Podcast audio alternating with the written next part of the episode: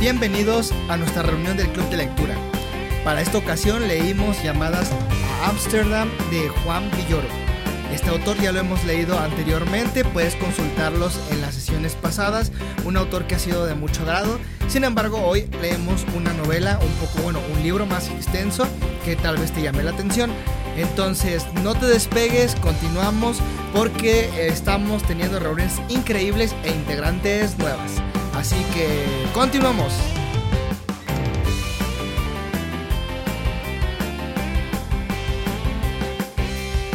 Pues bienvenidos a una sesión más del Club de Lectura. Me, da gusto poder verlos, verlas y en esta sesión pues este, regresamos nuevamente a un autor que ya hemos estado, habíamos estado leyendo, a Juan Villoro. Este, me gustaría que no me gustaría sacarme de la manga otra vez como que la biografía de Villoro, me gustaría que, que Yeli nos contara un poquillo de él, que ella es fanática número uno de, de, Villoro. no, yo, digo que sí hagas tú la introducción de Villoro.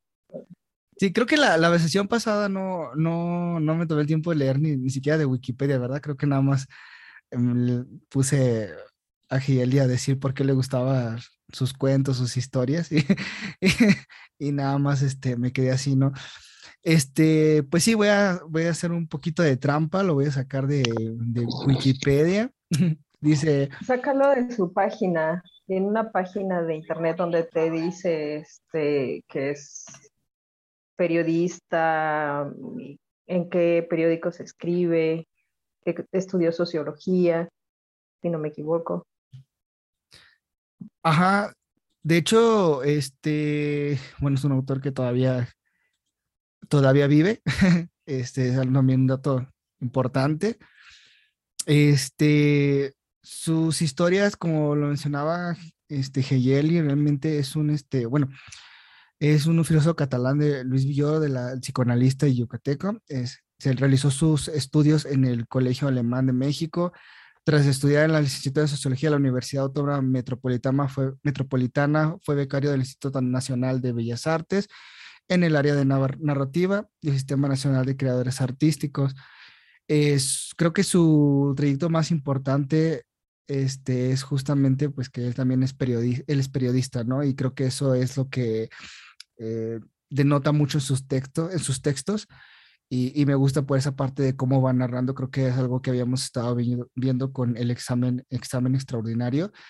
Es un libro de, una, de varios cuentos que él ha escrito y que, bueno, por información de Haley sabemos que es su, el mismo editor, ¿no? El mismo le hizo la corrección, el mismo se encargó de, de llevar ahora sí que todo el, hasta el punto final de sus historias y creo que es un gran escritor que nos ha mostrado hasta ahorita, no nos ha defraudado con su historia, ¿no? Y creo que para hacer como un brinco rápido y regresarme, para no hacer spoiler, digo, creo que es un final que siempre nos ha estado presentando en todas sus historias, ¿no?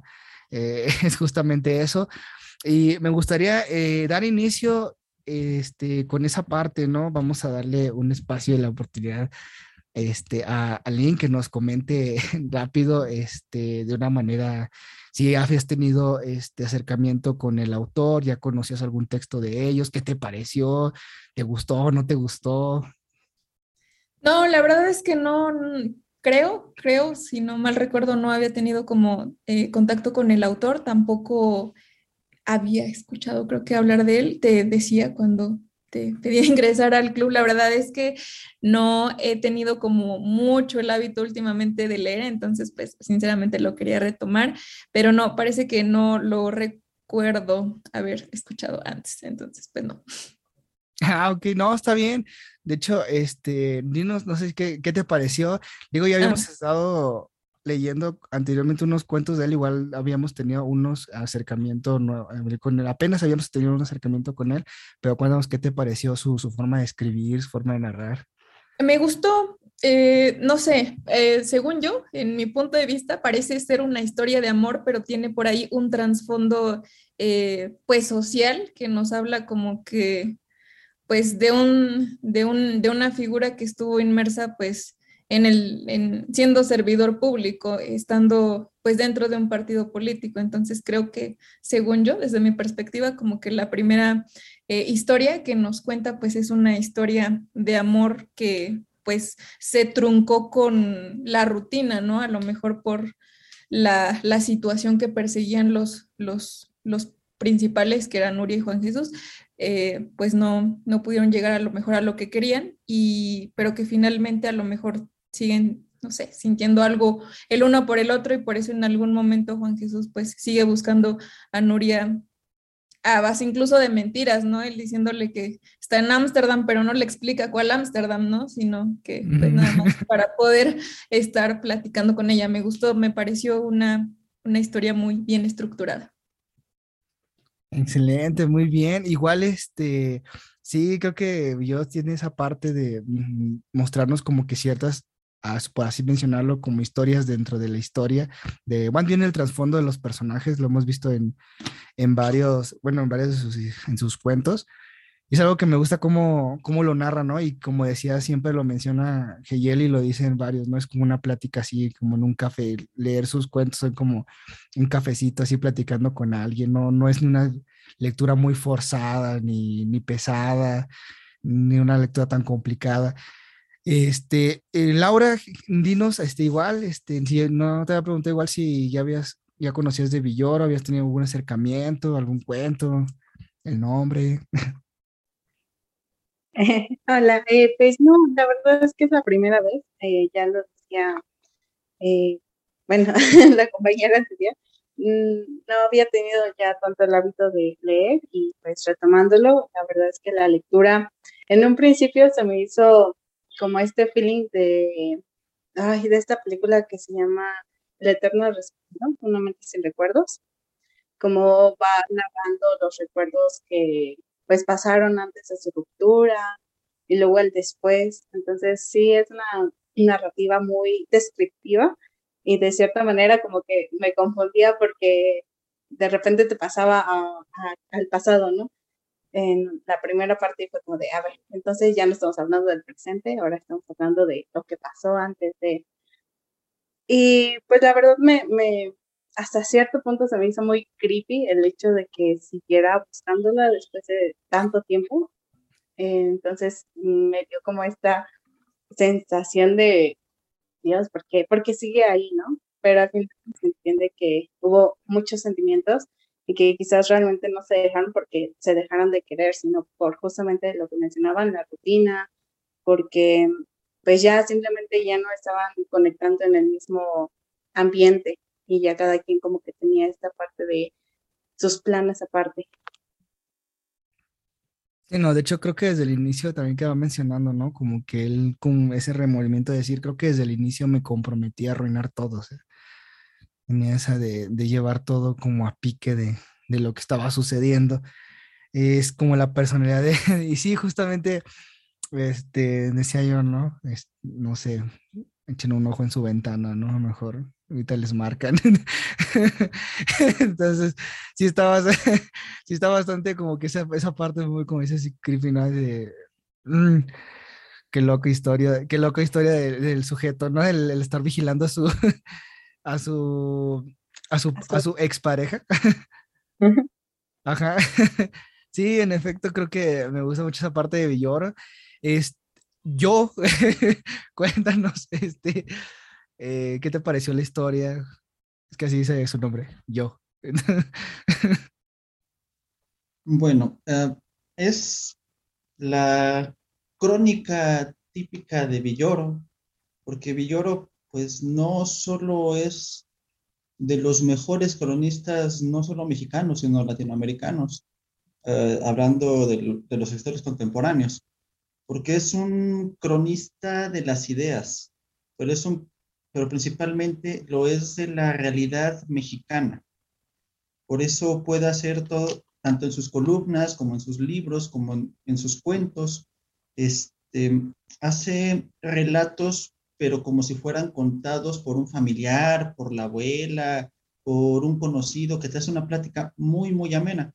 En el caso, por ejemplo, de, este libro, se nota su experiencia en el periodismo, ¿no? Con el tornillo.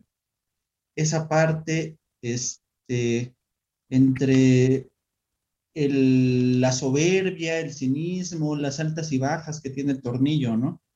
Este, se, nota en la creación de, ese personaje, ¿no? Porque es el que vive de lo que fue. Es, es la leyenda, porque pues tuvo un gran reportaje y de ahí no volvió a hacer nada, pero, pero vive explotando esa, esa experiencia, ¿no? Y por eso se puede este, relacionar en algún momento con un personaje como Juan y verlo como algo optimista, ¿no? Y después como la, lo peor de la normalidad. Este, es, e, esa dualidad que tienen los personajes sin que se salgan de su entorno, ¿no? hay una psicología bien desarrollada de los personajes en toda la historia porque nadie pierde, nadie se pierde de, pues de las bases que, que, forjan al personaje, ¿no? O sea, el tornillo tiene su baja, se va hasta el, hasta el suelo, pero regresa a lo que era. Juan sigue siendo ese personaje plano, ese personaje invisible, ese personaje que no ha cambiado en más de 10 años, que sigue siendo exactamente igual, hasta con la misma ropa o como decían por ahí en alguna parte del libro, que incluso con el cabello remolinado como por el viento sin que haya viento, ¿no? La misma camisa manchada de pintura de hace 12 años que dejó de pintar. Entonces, todos esos detalles son los que van complementando. Además de que todo lo va haciendo en la parte, aprovecha muy bien la parte de lo que era el hipódromo para meternos en, esa parte de las apuestas que va teniendo ahí un juego bastante importante para llegar del inicio al final. Es como una línea muy, muy delgadita que te va guiando y te va dejando entrever cómo va a terminar la historia, ¿no? Para que no, no sea una sorpresa. Creo que el, va de acuerdo a la naturalidad que lleva, este, lleva el libro. Este, su eterna enamorada, creo que se me escapó el nombre, este, igual sigue, eh, sigue con su evolución, sigue marcando todo lo que tenía y con ese juego de las llamadas de Ámsterdam, ¿no? Que es lo que da la parte del libro, un libro bastante chusco en varias cosas, ¿no? Vemos al personaje que tiene la suerte de un salvadoreño indocumentado, este, que se quedó con el sueño y, el, y la parte del qué hubiera sido si hubiera, hubiéramos logrado llegar a Ámsterdam como, como estaba planeado, ¿no? Eh, la parte en la que explora el cinismo de algunos personajes y creo yo que en este libro la parte toral es una frase con la que describe por ahí a dos personajes, que es sobre la ignorancia elegida, porque es la ignorancia elegida la que tiene tanto el papá, la que en algún momento tiene el periodista, la que en algún momento tiene la, la ex, la que en algún momento tiene el personaje principal, que es Juan, y que incluso en algún momento llega a presentar la, la pareja del, de la ex, ¿no? Entonces, todos juegan con esa parte de la ignorancia elegida, incluso las hermanas con las que van narrando en parte de la historia, ¿no? Este, creo que a excepción de la esposa, ¿no? Que es un personaje aún más gris que, que Juan, eh, yo creo que, creo que a lo mejor salvo ella, todos cumplen con esa parte de la ignorancia elegida. Bien, sí creo que, y como mencionas, este, uno se relaciona justamente, pues uno contextualiza todo, todos los personajes, ¿no? O sea, todos, como decían anteriormente, todos conocemos un personaje así, el señor senador, ¿no? con sus aires de, de grandeza y no era digno del, con su hija y todo, que no lo veía así de esa manera, ¿no? Y era el punto en que se desarrolla y y todo, y, esa fantasía que tenía justamente Juan Jesús, ¿no? También de que decía yo, pues, ¿qué pasó entre ella y su papá, ¿no? O sea, ya, ya imaginando otras cosas que a lo mejor no tenían mucho, mucho que ver por ese aire que iba, pero al final de cuentas, todos aterrizamos como que una experiencia de lo que él nos narra en algún punto de, de, la historia, no es solo por, no solo por el desarrollo de los personajes, sino porque, como mencionaban anteriormente, tenemos un, un amigo que tiene una actitud así, conocemos las calles a lo mejor de, como mencionabas tú, el hipódromo, yo no tengo como que la, mejor la, yo por eso como que no contextualicé mucho, no caí muy bien en, preguntaba en un inicio unas cosillas, porque yo no conozco mucho la Ciudad de México, sí conozco parte, pero no, no todos los lugares que él menciona, entonces es donde yo no pude como que aterrizar bien, pero sí pude llegar a esa parte que mencionaba, ¿no? No caí en una sorpresa al final por todo lo que justamente te va narrando en la historia. Me parece algo bastante, bastante este, fascinante. Y no sé, Heyeli, cuéntanos igual. Dinos, ¿qué te pareció después de toda esta... creo que yo quería aportar otra cosa. ¿Cómo? Creo que yo compañero, yo quería aportar alguna cosa. Ah, a ver, eh, perdón. A ver, yo. Yo, yo, yo sí quiero. Este, bueno, eh, eh, en función a lo que mencionaba, ¿no? Por ejemplo, los detalles que hacen como muy amena la lectura. A mí me dio muchísima risa cuando mencionaba que Juan Jesús eh, vio que se iba acercando el señor de los tamales y corta la llamada, ¿no? Para que Nuria no lo escuchara. Entonces, o sea, detalles como eso creo que hacen demasiado, este, pues sí, como ameno, muy digerible la lectura y, que le dan una esencia y que te, que te a lo mejor de alguna manera te teletransporta o que te hace sentir como que estabas ahí, ¿no? Al lado de, chin, viene el de los tamales para que no me escuche y le cuelgo, ¿no? Entonces, bueno, eso, por ejemplo, a mí me dio mucha, mucha risa. Sí, no, me, me, me encantó esa parte, como mencionas, ¿no? Este, ah, ¿sabes qué? Voy al baño. ahí viene el de, no, y me, se salía, no creo que se salía y Nuria le decía así como de a las 4 de la mañana, sí, me tengo que ir, que no sé qué, pero pues en realidad era el de los tamales, ¿no? Para que no lo cachara en su mentira, pues él mejor optó por irse. Sí, no, me, me encantan esas referencias que llega a traer Villoro y que, ¡pum!, conectas inmediatamente y, y te hacen, este, como lo mencionaba siempre, ¿no? Sacar una, risa, te da, es, vivir un momento padre junto con él, ¿no? Este, yo creo que quieres comentar algo. yo, yo, yo. Ah, bueno, volviendo a la parte de, de, del hipódromo, no necesitas precisamente conocer la ciudad. De hecho, Juan Villoro gran parte de toda su obra está basada sobre la Ciudad de México, son narraciones sobre la Ciudad de México y la conoce también, que describe todo que te lo puedes imaginar. Acá simplemente te imaginas cómo es este, cómo es la parte del hipódromo, cómo es el, la caseta telefónica, digo, al final de cuentas en el centro del país casi todo es igual, ¿no? Este, ah, más o menos ubicas cómo pudiera ser el edificio, te das una idea, entonces va teniendo esas descripciones que te dan la parte en la que puedes comprender la ubicación, ¿no? Y en algún momento, pues, cómo él cae en seguir ese juego del no te estoy mintiendo, que te estoy llamando desde Ámsterdam y te dejo a esa parte de que yo sí me fui a cruzar el charco como teníamos planeado para no reconocer que sigo siendo el mismo fracasado, ¿no?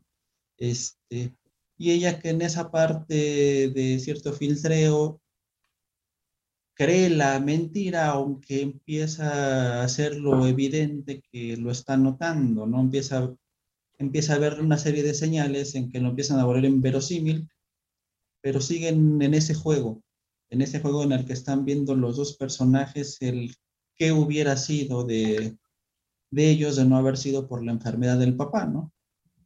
Y, en función a eso, bueno, a mí me gustaría comentar que lo que mencionaba yo al principio de que este, cada personaje tenía su esencia, ¿no? Entonces, a lo mejor, eh, aunque Nuria cambió como que sí estuvo con otra persona, a lo mejor que cambió de trabajo, pero el mismo Juan Jesús cuando se metió en actor, fingiendo que era el, el que iba a fumigar, decía, ¿no? Que por ejemplo en su guardarropa, él, él ya no ya no reconocía ninguna de las prendas de Nuria, siendo que él pues sí traía incluso pues la, misma camisa manchada de pintura de, de hace tiempo. Entonces, este, pues no sé, se me hizo muy padre. Y hace rato mencionaba, ¿no? Cambiando un poco de tema, que se les hacía como medio creepy, que a lo mejor él la estuviera como espiando desde la ventana.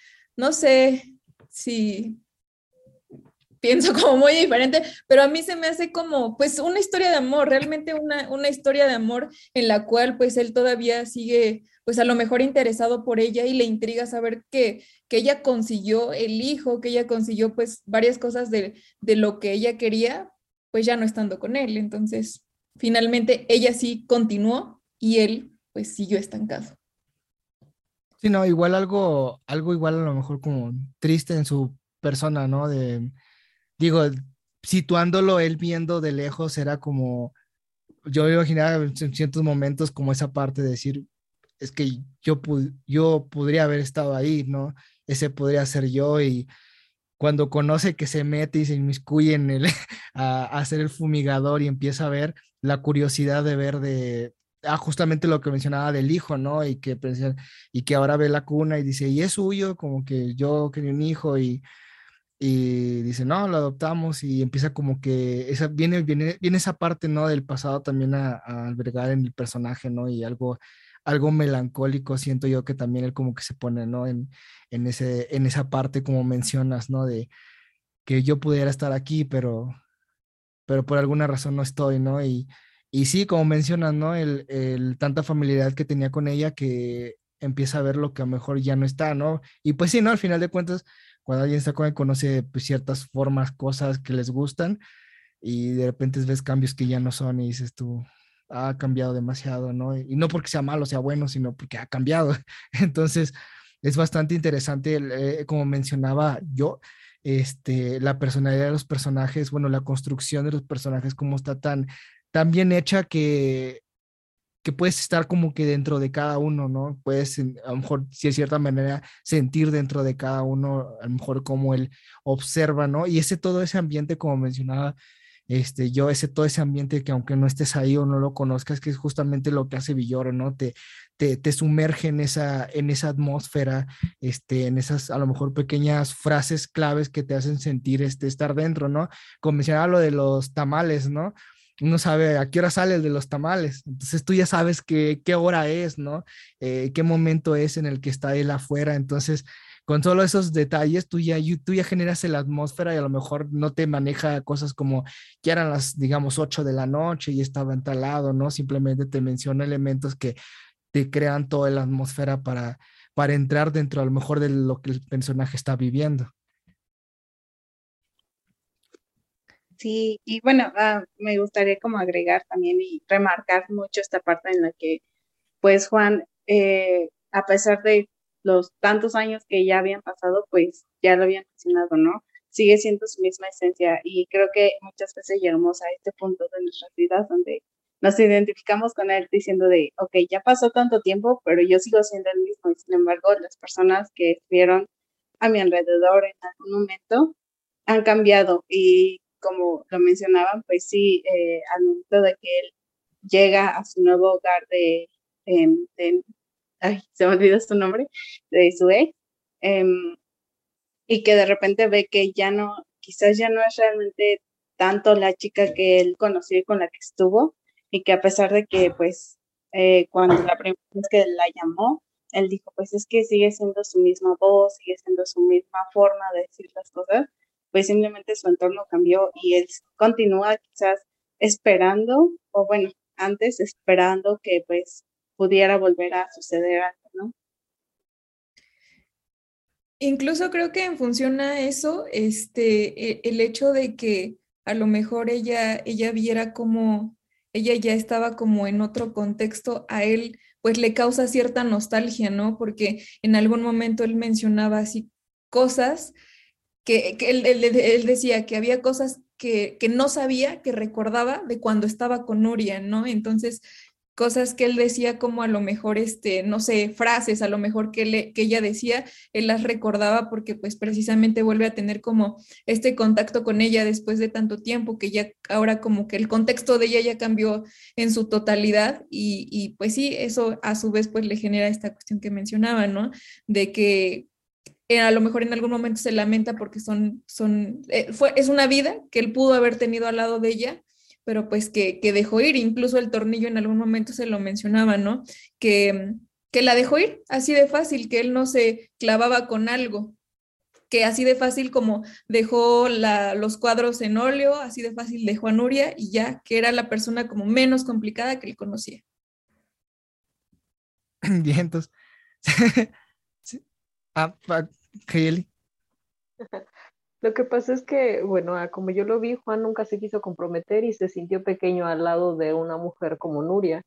Para mí en la lectura, no sé cómo lo vean ustedes, pero está bastante claro que Nuria se da cuenta que obviamente él está hablando de el mismo lugar, sigue en Ciudad de México. Para mí no creo que ella lo haya visualizado en otra parte. Y de hecho yo siento que esa pregunta que le hace cuando le dice, ¿vas a salir ahorita? nada más es para probarlo, porque pues por más rápido que cortes la llamada, el sonido viaja más rápido, entonces obviamente ella notó que, había, que estaba el sonido de la ambulancia, que estaba el sonido del señor de los tamales, y pues él estaba como demasiado lúcido, ella no creo que haya sentido en algún momento el cambio de Juan, que nunca existió.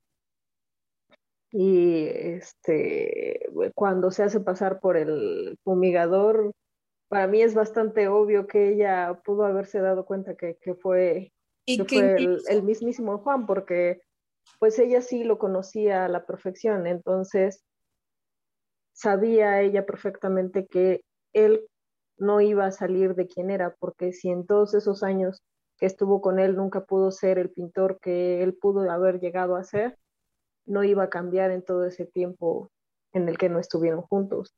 Entonces, para mí Nuria sí sabe, este, y ella pues evolucionó como cualquier ser humano, llegó a donde iba a llegar porque pues era una mujer a pesar de todo inteligente, a pesar de, de, tener un papá bastante, bastante especial, era una mujer muy, muy inteligente y, y, pues ella sí dio un paso más allá de lo que Juan pudo haber dado. Y sinceramente, pues lo mejor que pudo hacer fue haberlo dejado porque si no hubiera cargado un viejo lastre salvadoreño. Yo creo que ahí hasta incluso la pareja de Nuria lo sabía, ¿no? Cuando él se hizo pasar por el fumigador, e incluso en un momento Juan Jesús menciona, ¿no? Que, que Andrew le contesta varias preguntas que no tuvo ni por qué haberle contestado, le da explicaciones de más. Obviamente, este, pues le, le, explica, le dice que adoptaron el niño, seamos realistas, en nuestro contexto cotidiano, si nosotros contratamos un servicio, no es de que, ay, mira, mi hijo lo adopté, no sé qué, se llama así y así, porque el papá de mi pareja, no, o sea, no lo hacemos. Entonces, pues también siento que es evidente que incluso la pareja sabía quién era él y pues no sé, a lo mejor no, no sé, a lo mejor por el hecho de decirle, de restregarle, oye, mira lo que pudiste tener y yo lo tuve, este, pues le, le contesta, ¿no? Todas sus preguntas y lo deja saber la forma en la que, en la que ellos viven y, cómo ha sido la vida de Nuria después de que él la dejó ir. sí, también como eh, al final en la última llamada, ella diciendo, es que mi esposo me dijo que vino alguien eh, casi igual a ti, ¿no? Ahí como calándolo de que pues ya sé que estuviste aquí y ya vi que viste ahora mi nueva vida, ¿no? Y esperando una respuesta diferente o tal vez, no sé, yo, bueno, en mi persona hubiera esperado como que él contestara de, sí, siempre he estado aquí o quería saber sobre ti, pero pues así pasó. Pues es que también aparte por eso Nuria se, se acerca a la ventana, para que tenga eh, Juan la, el, cuadro perfecto, tanto la voz como el verla, no es por, no es casualidad. Aparte, él siempre tuvo como que esa, esa idea, ¿no? De que de que tenía un aparato inalámbrico, por eso podía caminar y pues ella a lo mejor sí le daba como pues pauta que pudiera ver que estaba hablando por teléfono, a lo mejor que se mostraba de alguna manera inquieta, no sé. Sí, digo, creo que desde que, eh, como menciona, ¿no? Desde que entró en esa parte del fumigador y tus cosas, es como que, mm, como que uno se va delatando en esa parte, ¿no? Y aparte, qué rápido llegó el fumigador. Entonces. Y aparte el fumigador investigó todo, menos y se metió a todos lados, hasta el guardarropa se metió el fumigador. Pero nunca preguntó cuál era el problema de bichos que tenían. Sí, creo que realmente eh, en eso, digo, sí es una, como, como lo mencionaba yo, en, la historia justamente lo vamos ya imaginando a lo que vamos llegando ahorita, ¿no? De lo que fue el final, ¿no? No inesperado, pero sí bastante chusco, el como lo maneja, lo maneja Villoro. Creo que el final fue bastante épico, aunque como lo mencionaba, a lo mejor no lo, no lo veíamos como... Yo a lo mejor eh, sí me lo imaginaba tal cual que ya se la tuviera atrás y le dijera, ¿qué onda? Pero, pero sí, este estuvo bastante eh, esa parte, ¿no? El que él este siempre, ella siempre lo supo, ¿no? Al final de cuentas, ¿no? Eh, y creo que en el final lo deja más que marcado, ¿no? En, en ahora le puedes, ¿eh? te cuidas si no te vayas a mojar. Y decir como que, ¡da! el, el personaje como, ¿qué? Este, no, yo estoy en otro lado. Habla Patricia. Entonces, es justamente eso que, que, él, que él menciona, ¿no? Eh, y, que, y que menciona, ¿no? Le han mencionado durante todo el rato ahorita, de, ah, mira un husky. sí, es mi perrita. Entonces, sí creo que es este, eh, me gusta mucho cómo, creo que hasta hoy no nos ha decepcionado hasta ahorita creo en ninguna historia Villoro, como lo mencionas, eh, el profesionalismo que lleva, eh, en que lo menciona yo de la crónica, lo ha marcado hasta ahorita, ¿no? En cómo, eh, justamente como decías, ¿no? No necesitas estar en ciertos lugares para conocer por cómo lo nada Villoro, es justamente lo que pasa en la historia de Crepúsculo Maya, que es como un viaje turístico que te da y te imaginas todo lo que él viajó, todo lo que, o sea, tú te imaginas todo lo que el que se dedicaba a redactar las historias, bueno, las secciones turísticas, pues este, te, imaginas todo lo que él ha visto, ¿no? Y creo que en esta, en esta cuestión lo sigue marcando Villoro, que te va marcando todos estos, estos lugares, aunque no los conozcas, de cierta manera en tu referente ya está, este, ya está conectado, ¿no? Ya está esa parte que puedes ir justamente viendo, ¿no? Y más porque como lo mencionas, ¿no? Creo que es alguien 100% mexicano que está hablando de, de los autores que hemos hablado anteriormente, ¿no? Como en, ah, no, ¿cómo se llamaba este del diablo en la botella? Jolololo. Eh, el lugar, no me acuerdo cómo se llamaba, que es un lugar completamente diferente, una época distinta, que sí tenemos un contexto, pero en esto lo, lo vemos como, de cierta manera muy local, ¿no? Podemos identificar cada lugar, cada, como lo mencionaba, ¿no? Todos conocemos el, el sonido de los tamales, ¿no? Hasta el de los camotes cuando pasa. o sea, es un... Digo, te cuenta que, que es eh, realmente es su narrativa, es la narrativa de Villoro porque en Forward Tokyo, no Kyoto, e, es, igual, o sea, lo vives, lo ves y te, te da un viajezote por, por Kyoto. Y es que como dicen, o sea, a lo mejor no es necesario como conocer bien la Ciudad de México, pero te habla elementos que pues nosotros como no sé, como mexicanos conocemos, ¿no? El señor de los tamales, las ambulancias, eh, cosas como el metro, ¿no? Que a lo mejor si no sabemos, eh, que si no utilizamos a lo mejor con frecuencia, sabemos cómo es la situación o el contexto dentro del metro, ¿no? O dentro de las ciudades de la Ciudad de México. Entonces, pues sí, creo que eh, detalles como esos hacen que, que sea muy amena la lectura. Sobre todo los detalles chuscos, ¿no? Que hacen eh, el de los tamales, la ambulancia, el claxon de, con la canción de Rocky, ¿no? Digo, antes no traía la cucaracha, pero este, es esa parte de los mexicanismos que es imposible que puedan estar en Holanda, ¿no? Y al final de cuentas, si bien todos los personajes evolucionan, porque incluso Juan tiene que enfrentarse con su amigo el tornillo, no tienen que tener una discusión que nunca había tenido en muchísimos años. Da por fin cierra la parte con el que hubiera sido si hubiera continuado su vida con, con la mujer con la que pasaba pasar el resto de sus días, que al final acaba dando vuelta a la página, ¿no? Con el simple hecho de cruzar la calle, de dejar, porque él está abandonando Ámsterdam y, al, abandonar eh, al abandonar la calle está abandonando ya esa parte de los recuerdos, ¿no? Por fin lo deja atrás sin embargo, a diferencia de todos los demás personajes, pues él no deja de ser el pelagato, él no deja de ser el perdedor, él no deja de ser el sumiso, él no deja de ser el de la mala suerte. Solamente cuando el tornillo se está siendo amenazado este, por los secuestradores y extorsionado, es cuando se le ve un dejo de superioridad, pero él siempre ha estado acostumbrado a agachar la cabeza y a seguir exactamente igual tratando de pasar desapercibido. Entonces, ese, por lo mismo, es el único personaje que no cambia el personaje plano, igual que la esposa del senador, el senador que más que su éxito político es el emblema de la corrupción este, de cualquier político, de cualquier emanado de cualquier partido, que vive de otras cosas que no es necesariamente hacer política, sino su labor como abogado para poder solucionar cualquier escándalo, cualquier este, desliz que tengan, este, cualquier indiscreción. Entonces, eso es lo que le da la pauta de haber sido el gran senador y súper reconocido que era, pero volvemos a la parte de, de la, la, ignorancia elegida, ¿no? Que van teniendo todos los personajes, quizás a excepción de la, de la esposa, que también ella decide este, pasar como una sombra, ¿no? incluso es más opaca que Juan.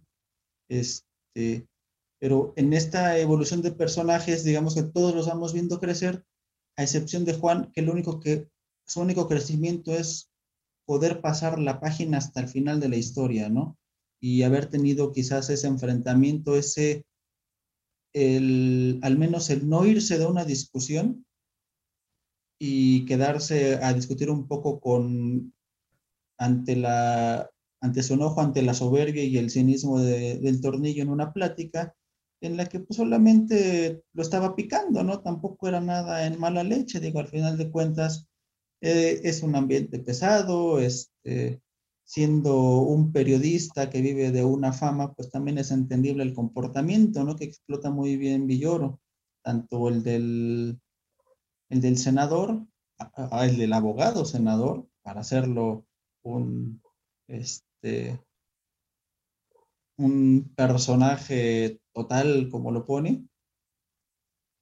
y, el, el tornillo, igual aparte de, de su crecimiento, ¿no? De, bueno, yo ya, ya no puedo dar más como periodista, yo ya escarbé lo que tenía que escarbar, vivo de esa fama y la exploto, pero me vendo porque sé que la traición vale más y la pagan más cara. Este, eh, en todos va siguiendo como que esa línea, ¿no? Menos en nuestro chusco personaje de Juan, va a ser el eterno perdedor. Y digo, bueno, no por nada incluso sus pinturas acabaron en la basura y ni siquiera tuvo la intención de recuperarlas porque él no tiene como un, un por qué seguir, ¿no? Por eso se pudo hacer sus historias este, para hablar este, para hablar por teléfono, tratar de enfrentar, hacerse el interesante, como, como el chispazo que tuvo en la primera llamada, ¿no? Lo quiere volver a repetir, pero fue eso, fue un chispazo, porque él no tiene el valor, no tiene, es que a lo mejor sería el valor y la chispa, ¿no? Más que nada el que, el que no tiene para dar ese paso que le ha faltado toda su vida y por el que siempre se ha visto opacado. Por eso lo más que puede hacer es pasar de largo para darle vuelta a la página y por fin poner un cierre al estar pensando el qué hubiera sido si hubiera seguido con esta mujer. Sí, sí, realmente eh, esta, esta psicología que maneja de cada uno me, sigue, me, sigue gustando como lo hace siempre Villoro.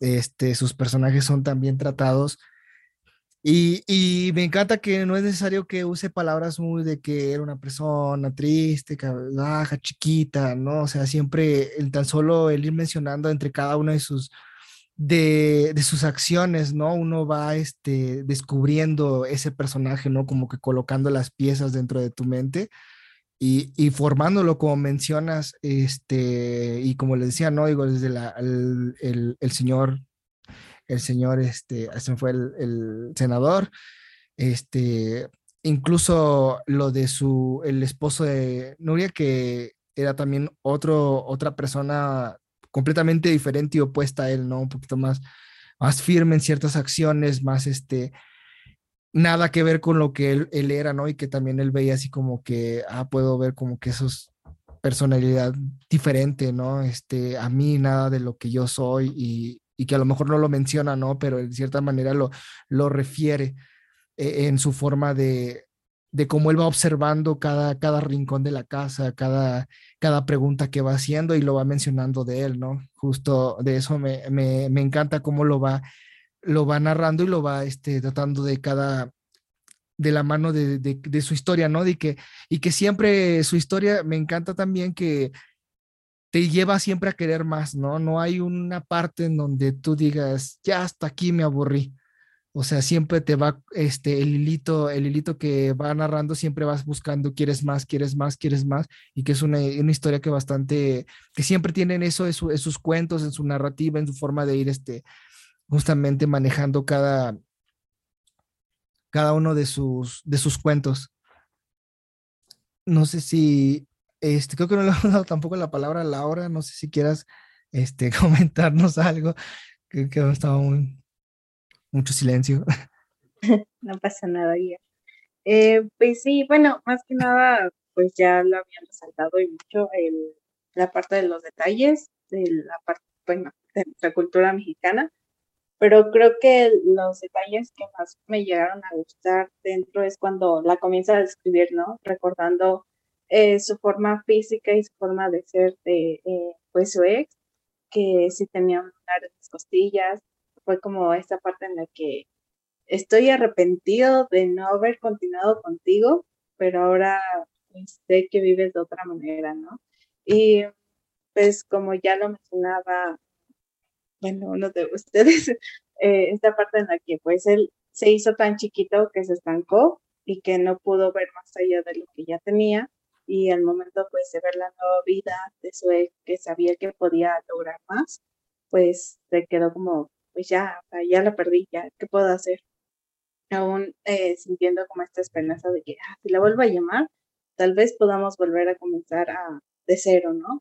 Y demás, pero sin querer ningún cambio, porque pues como ya lo decíamos, el resto de los personajes tuvieron este progreso entre todo lo que les pasó pero él seguía siendo igual, o sea, no buscaba algo más, no, no aspiraba a hacer algo más, simplemente quedarse ahí. Y pues ya. Eso y yo creo que incluso él, este, perdón, creo que interrumpe.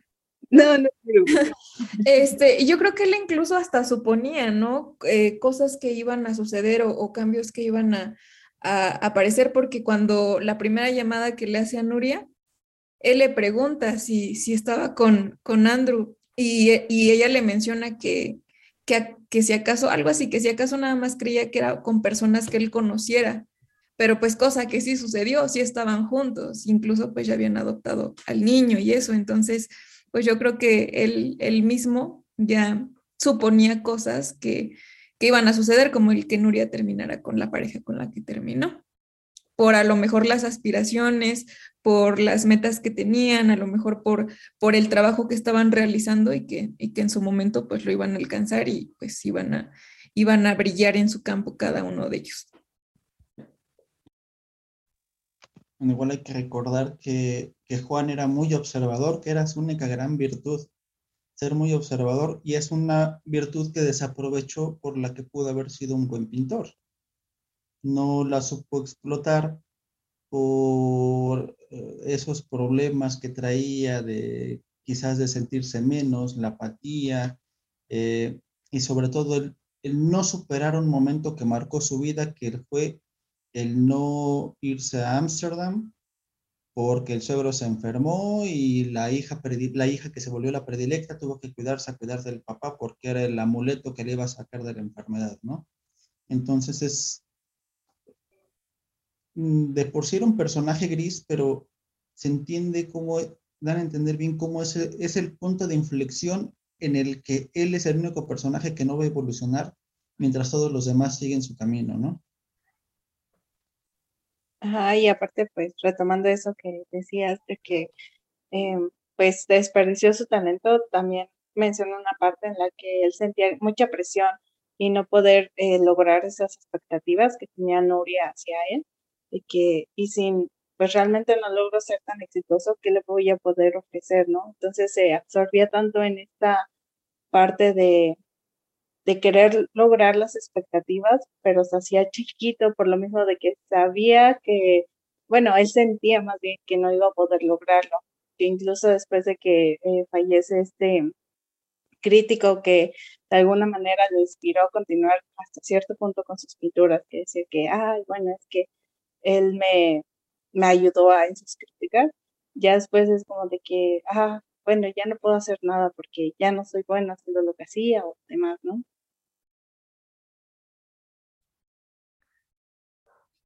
Sí, sí, este es esa, ajá, justamente la presión que a mí digo, lo que me va mencionando es como él trabaja esa, esa personalidad, ¿no? De que también uno puede sentir como esa frustración del personaje, ¿no? Durante su, su, luego, durante el desarrollo de la misma historia, ¿no? De cada uno, que es algo que está bastante, que podemos, de, bueno, podemos detectar siempre en cada una de las historias de Villoro y que lo hace bastante, bastante bien. Creo que no nos, no nos ha decepcionado hasta ahorita, creo, ninguna de sus historias.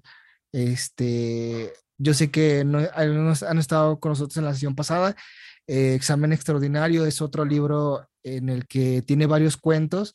Son como una compilación de puros cuentos, eh, justamente vaya de él pero que cada historia es diferente y podemos ver justamente como mencionaba yo, ¿no? Esa parte que dices tú, es Villoro, o sea, e, es Villoro escribiendo, es, es él el que está haciendo. Yo creo que mientras más vas leyendo un poquito de él, yo creo que si en algún momento ocultamos una columna, por así decirlo, y la leemos, decimos, este es Villoro, o sea, sabemos su, su, su marca de cómo, cómo narra, ¿no? Cómo escribe este, cómo justamente él te adentra dentro de cada historia y, su forma de escribir, como lo hemos mencionado hasta ahorita. Este, le llevamos casi ya una hora, vamos a cumplir de eh, alguna, así que vamos a cortar un poquito ya para un comentario más, o digamos comentarios finales que queríamos hacer de, del autor de la historia para ir cerrando esta sesión. ¿Quién dice yo? Pues a mí nada más me, me, gustaría como retomar lo que les mencionaba al principio, porque pues para mí en general es una historia de amor, pero siento que también se trata de abordar un poco pues una cuestión como que está muy presente aquí en México, ¿no? Que es como que la soberbia que tienen algunas personas por haber servido, por ejemplo, en algunos partidos políticos o por el hecho de ser servidores públicos o por el hecho de haber, este, no sé, generado algo bueno, como lo que en su momento hacía el tornillo y que eso pues los vuelve soberbios, ¿no? Entonces, este, pues no sé, a lo mejor ese trasfondo social que nos encontramos muy, pues continuamente en nuestro contexto. Y ya. Ah, ok. No, sí, sí, realmente, este, sí, siempre en esta historia, digo, hay un, un gran contexto, creo que eh, cuando recién creo que igual iniciamos, creo que la primera historia que retomamos fue un contexto muy marcado y creo que eh, podemos siempre identificarnos ciertos elementos, como les mencionaba, hay cosas que, pues, tanto historias como nuevas y viejas, hay, llegan a tomar temas que no han cambiado mucho, ¿no? Este, nos sucedió un poco con la historia también de Julio Romano, ¿no? En, ah, se me olvidó de Carla Loren ¿no? una historia bastante que a lo mejor dice, que decía Julio, no fue una historia que sucedió aquí, pero es una historia que podemos ver en un México actual. Lamentablemente, ¿no? Sí. Este, Lamentablemente. Sí, sí, este, perdón, es que no, para contextualizar rápido, Carla Loren habla sobre pues sí, ¿no? Un feminicidio, este, sobre una trata, ¿no? Y es una historia bastante, bastante fuerte del libro de Julio Romano y es justamente lo que mencionábamos, ¿no? Es una historia que él decía que tomó hace mucho y no hay mucho cambio que desgraciadamente vemos hasta hoy, ¿no? De, de ciertas cosas que suceden, como mencionabas en el caso del, del senador, ¿no? No es un hecho que desgraciadamente haya cambiado, digamos, hasta hoy de cierta manera, ¿no? Hay como un gran cambio que digas tú, no, sí, pues ya estamos hablando de una historia que ya no se suscita, ¿no? Eh, en esas cuestiones de cuestiones del poder, ¿no? Ah, ¿Alguien más también que No, Yo ya Ay, no, adelante.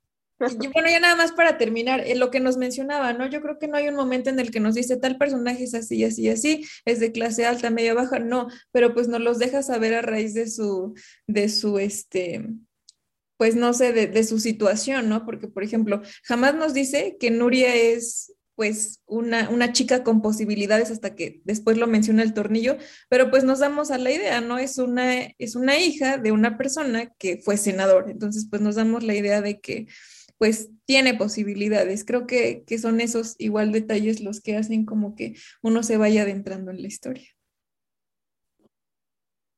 A lo mejor uh, todos tenemos esa idea, como comenta Aline, que pues es hijo de, de, alguien y pues tiene que ser o tiene las posibilidades de, de brillar cuando pues hay veces no es así.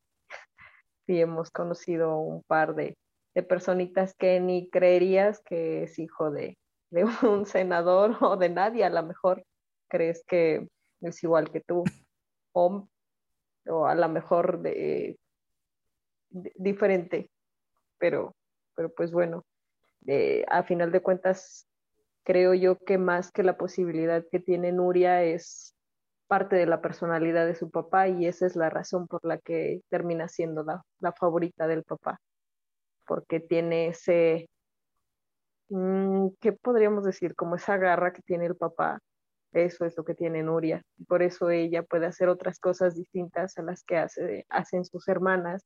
Por eso, a pesar de tener una edad diferente, es la que puede dominar a ese papá tan distinto, tan, tan peculiar.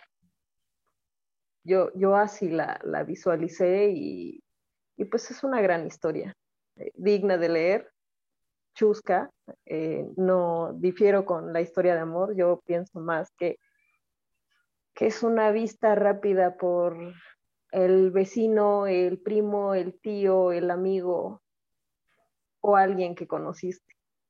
Me, encantó cómo describe al, al, senador, creo que es un personaje bastante, bastante fuerte, que aún a pesar de estar minado por una enfermedad a la que todo el mundo le tiene miedo, es una persona bastante, bastante interesante que puede, que logra romper con la relación tan, tan fuerte que existía entre su hija y Juan. Logra minar esa relación aún a pesar de, estar en una situación tan difícil. Pero vale la pena, vale la pena, no es un libro largo, es un libro corto, interesante, fácil de leer, no necesitas eh, tanto contexto, creo que solito te lleva de la mano y, te hace querer más. Sí, claro, es un, es un libro que juega con los mexicanismos, es un libro que te va describiendo todo lo que necesitas saber y el contexto que necesitas saber. No te da un detalle de más, no te da un detalle de menos. Este, te va llevando de la mano por una muy buena historia, un libro bastante fluido, que te hace quererlo leer en una sentada, de hecho, como está tan platicadito que como que si, te, si lo dejaste de leer por un par de días, como que te tienes que regresar tantito para, para volver a, no para entender la historia, sino para agarrar el, el hilo que ya traías en, la, en las conversaciones, ¿no?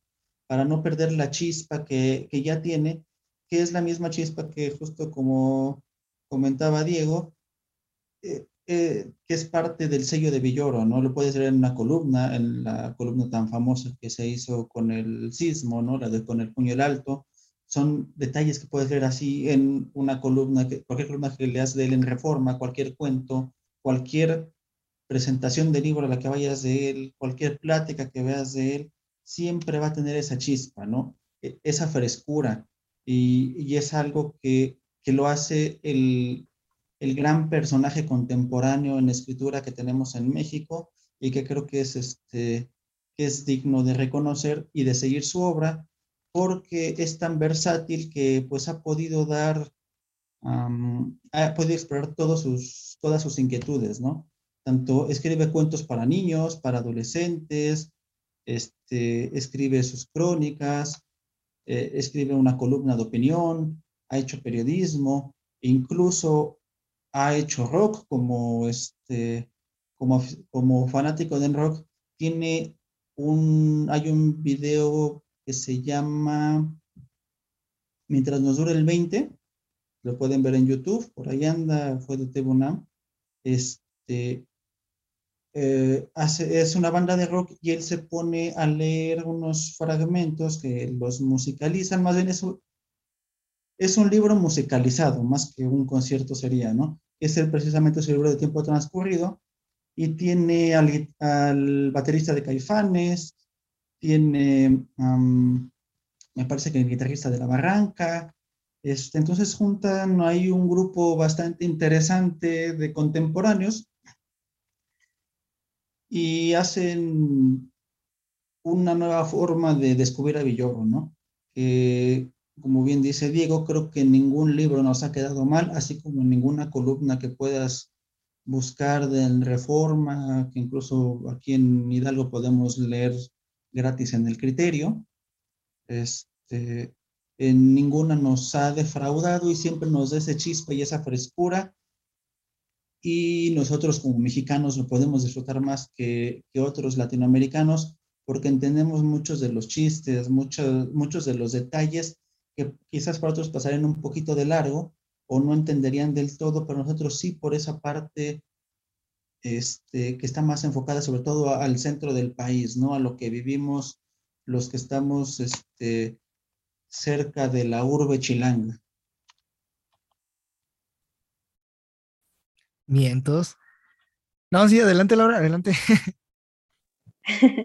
pues igual ya para conclusión, pues invitarlos a que lean valga la redundancia, esta lectura, porque pues eh, justamente lo bonito fue que los detalles fueron tan explícitos y tan descriptivos que nos adentraron demasiado en la lectura, en el entorno y en, los, en cada uno de los personajes, el por qué pues de repente se comportaban de cierta manera o por qué tuvieron que tomar ciertas decisiones, ¿no? Esta, esta lectura fue demasiado descriptiva y fue como que los, nos llevó en el viaje durante cada una de las palabras. Y ya. Muy bien. Pues sí, creo que ha sido una lectura bastante interesante y ha sido, creo que una de las sesiones a lo mejor un poquito más largas, pero con bastantes opiniones, bastantes, ha sido bastante interesante y entretenida. Eh, les agradezco a todos los que nos, nos vayan a escuchar este, Spotify. Este, gracias a todos los que nos siguen escuchando por las transmisiones, que sí, las reproducciones. Este, esperamos, vamos a seguir subiendo más contenido, seguir leyendo diferentes autores, diferentes géneros, recomendados obviamente por todos los que están aquí en el club. Y pues muchas gracias que también agradezco a quienes han podido conectarse esta noche y que podamos convivir este, un poquito más también, integrantes nuevas, Aline y Laura, que es la segunda sesión también que está con nosotros. Este, muchas gracias a todos los que nos van a estar escuchando y seguimos este, subiendo las transmisiones. Ya vienen igual nuevos invitados para, para Numbralia, invitados que, este, que están escribiendo grandes cosas interesantes. Este, spoiler, viene algo de acerca de la lucha libre. Entonces, estamos este, nuevamente regresando aquí al proyecto y esperamos verlos y escucharlos y que nos escriban desde donde nos escuchan a todos los que estén reproduciendo este podcast y que, lo, y que nos ven también nos van a ver en YouTube. Entonces, pues muchas gracias a todos que puedan estar aquí, que pasen excelente tarde, noche, día, a la hora en que estén reproduciendo este video o este podcast. Hasta luego.